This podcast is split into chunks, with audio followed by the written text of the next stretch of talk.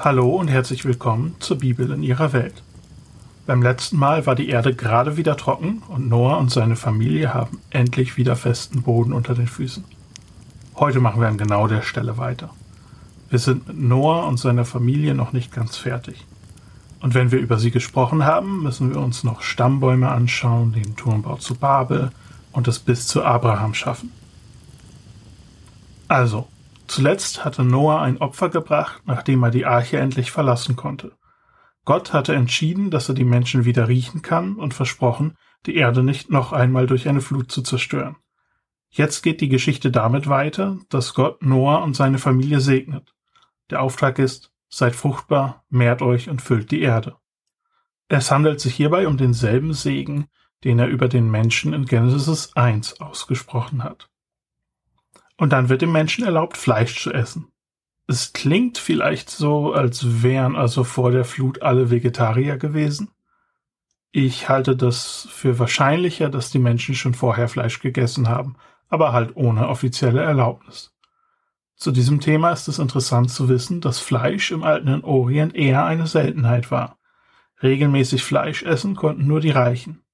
Und es wurde auch oft im Zusammenhang mit Opfern gegessen. Den Israeliten war es dabei nicht erlaubt, Fleisch zu essen, das noch Blut enthält.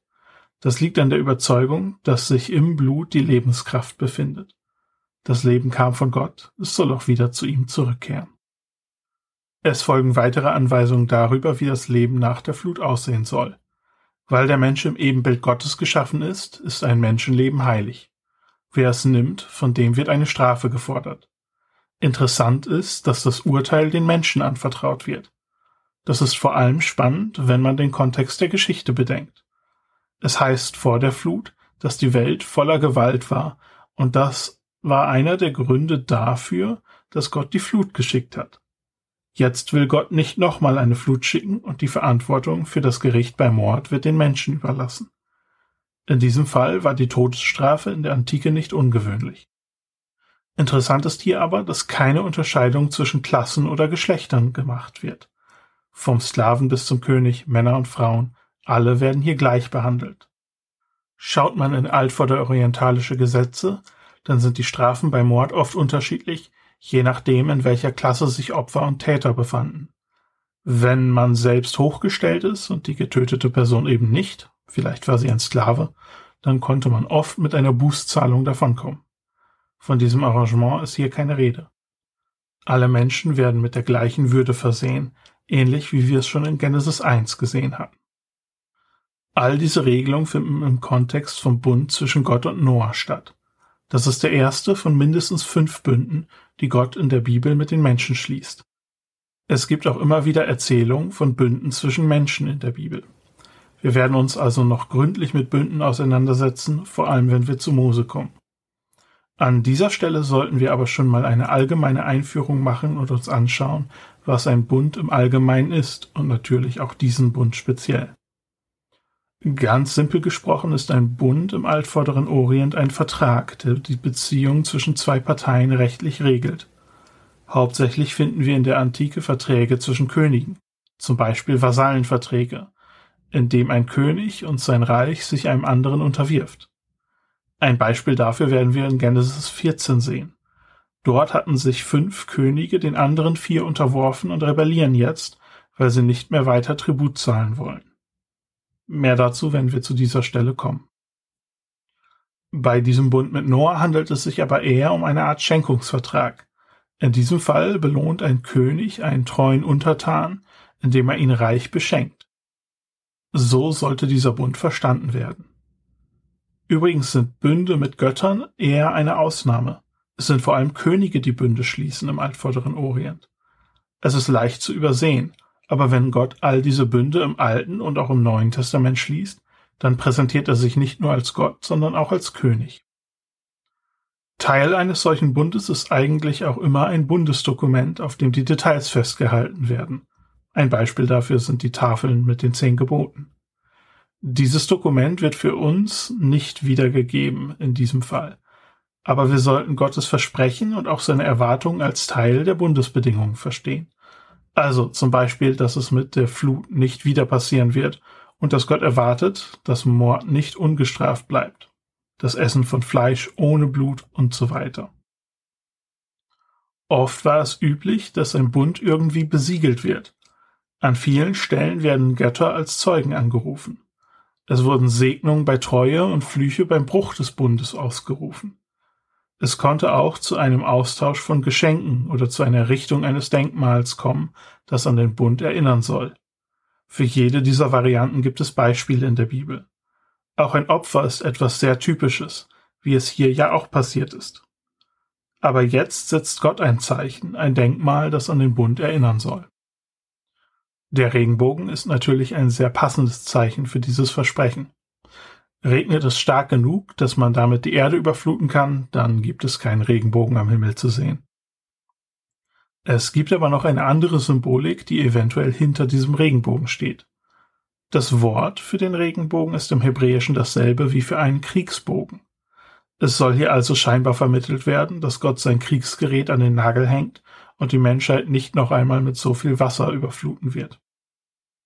Es sieht jetzt also erstmal alles gut aus. Wie ich in der letzten Folge schon gesagt habe, erinnert die Situation sehr an Adam. Der Segen und die vielen anderen Parallelen. Leider gehen die Parallelen weiter. Es gibt jetzt nämlich Probleme mit Früchten und mit fehlender Bekleidung. Noah baut sich nämlich einen Weinberg an, vielleicht um sich von dem Schock der Flut zu erholen. Er betrinkt sich, und während er so schläft, heißt es, dass sein Sohn Ham in sein Zelt kommt, seine Nacktheit sieht und seinen Brüdern davon erzählt. Die verhalten sich im Gegensatz dazu respektvoll gegenüber ihrem Vater und bedecken ihn. Sie sind dabei extra vorsichtig, ihn nicht zu sehen. Als Noah aufwacht und erfährt, was passiert ist, flucht er. Er verflucht aber nicht Ham, sondern Kanaan, Hams Sohn. Ich vermute, hier gibt es etwas Gesprächsbedarf. Was genau hat Ham eigentlich gemacht? Und warum ist das so schlimm? Wie hat Noah es herausgefunden und warum ist es gerade Kanaan, der den Fluch abkriegt? Wieder mal eine Stelle, bei der man etwas genauer hinschauen muss. Hier gibt es unterschiedliche Theorien, was passiert ist. Wichtig zu wissen ist, dass die Bibel oft eher umschreibend ist, wenn es zum Thema Sexualität kommt.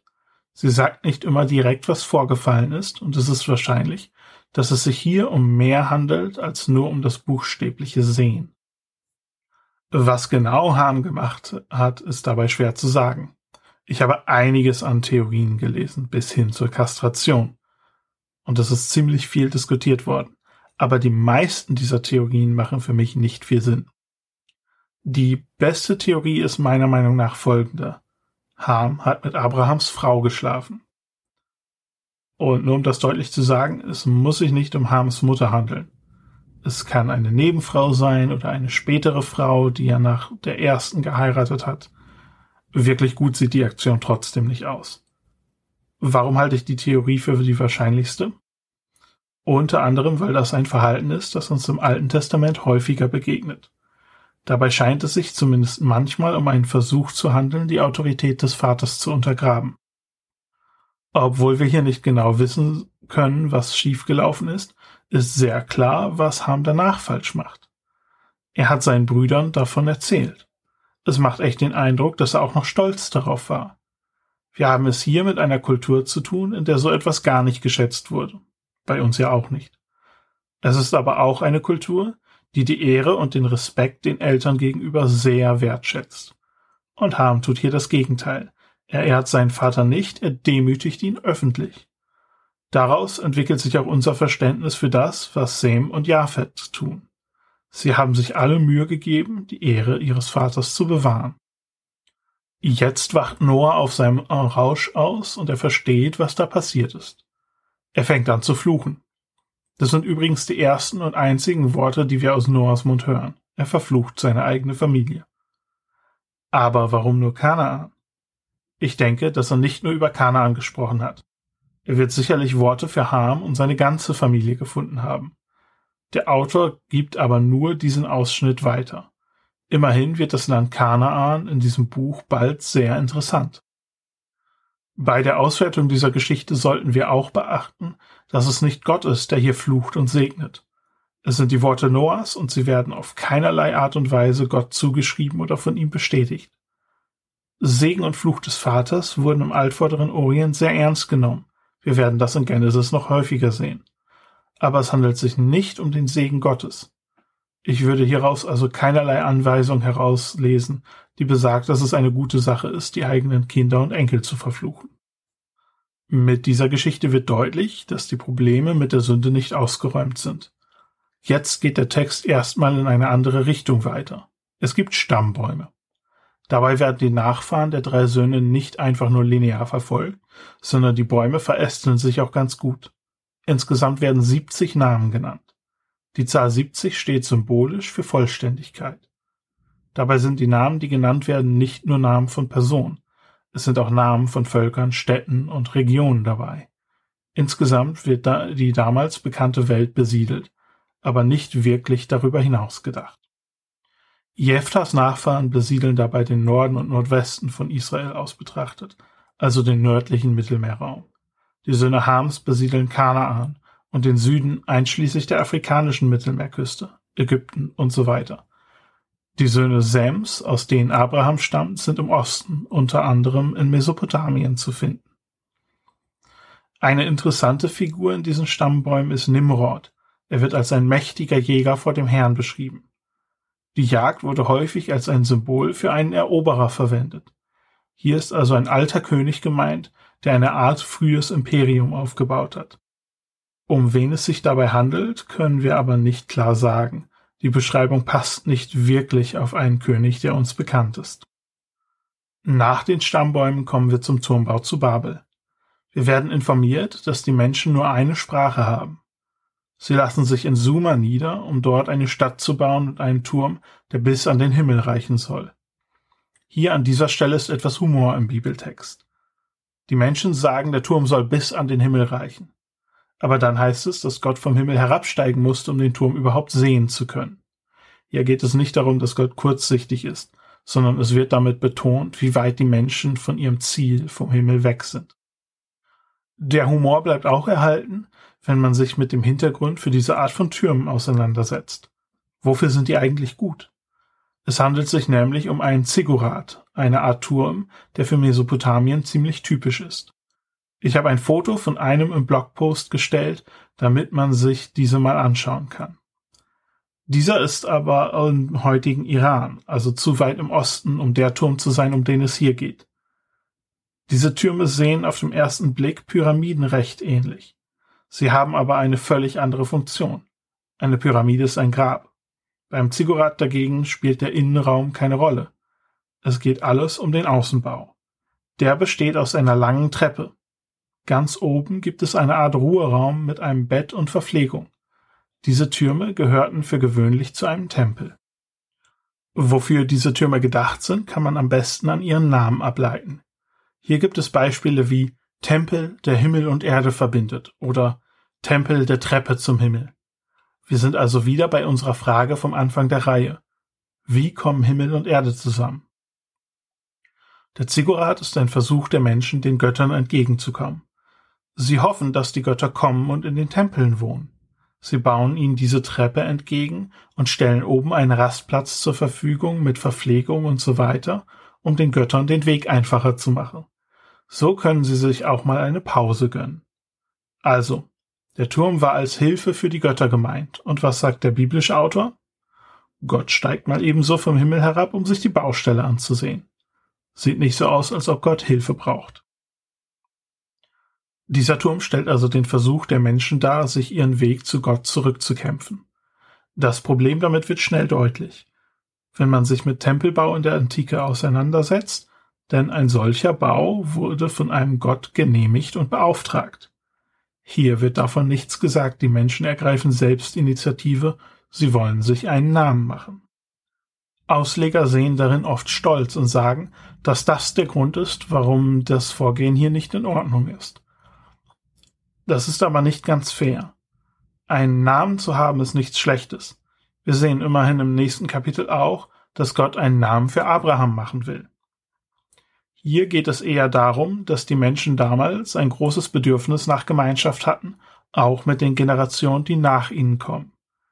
Wenn es darum geht, sich einen Namen zu machen, dann wünscht man sich, dass spätere Generationen sich an einen erinnern. Dieses Bedürfnis hat sehr praktische Gründe, nicht nur Stolz. In vielen Denksystemen damals hat man geglaubt, dass man im Leben nach dem Tod auf die Opfer der Nachkommen angewiesen ist. Wer also viele Kinder hat, die sich an einen erinnern, dem wird es im Nachleben gut gehen. Wer vergessen wird, der lebt in Elend und kann sich nur vom Staub ernähren. Daher auch die Befürchtung, zerstreut zu werden. Das würde diesen Prozess nur beschleunigen. Aber auch wenn es hier nicht direkt um Stolz geht, ist diese Einstellung nicht ganz unproblematisch. Immerhin steht der Mensch im Vordergrund. Es geht darum, sich selbst einen großen Namen zu machen. Gott einen großen Namen zu machen, das ist eher Nebensache. In Israel wird das anders sein.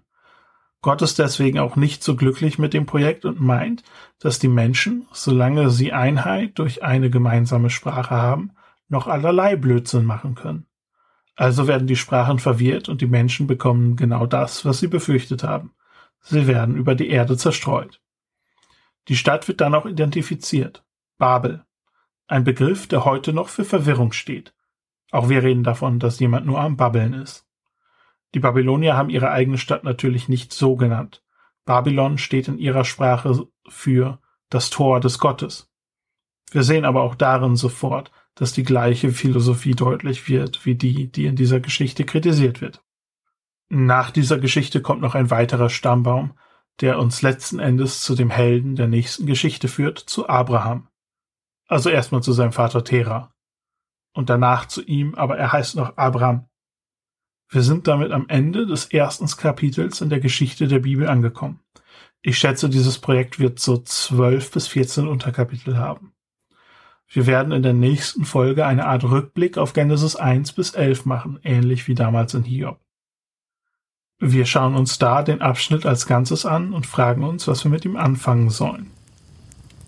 Danach werden wir direkt in die historischen Hintergründe von Abraham eintauchen und dann mit seiner Geschichte selbst beginnen. Ich freue mich schon darauf. Wenn ich an die Geschichte der Bibel als Ganzes denke, dann fallen mir sofort fünf Personen ein, die alles andere in den Schatten stellen. Und Abraham ist die erste dieser Figuren. Es wird also wieder ein wichtiger Teil der Geschichte. Ich bedanke mich fürs Zuhören. Bis zum nächsten Mal.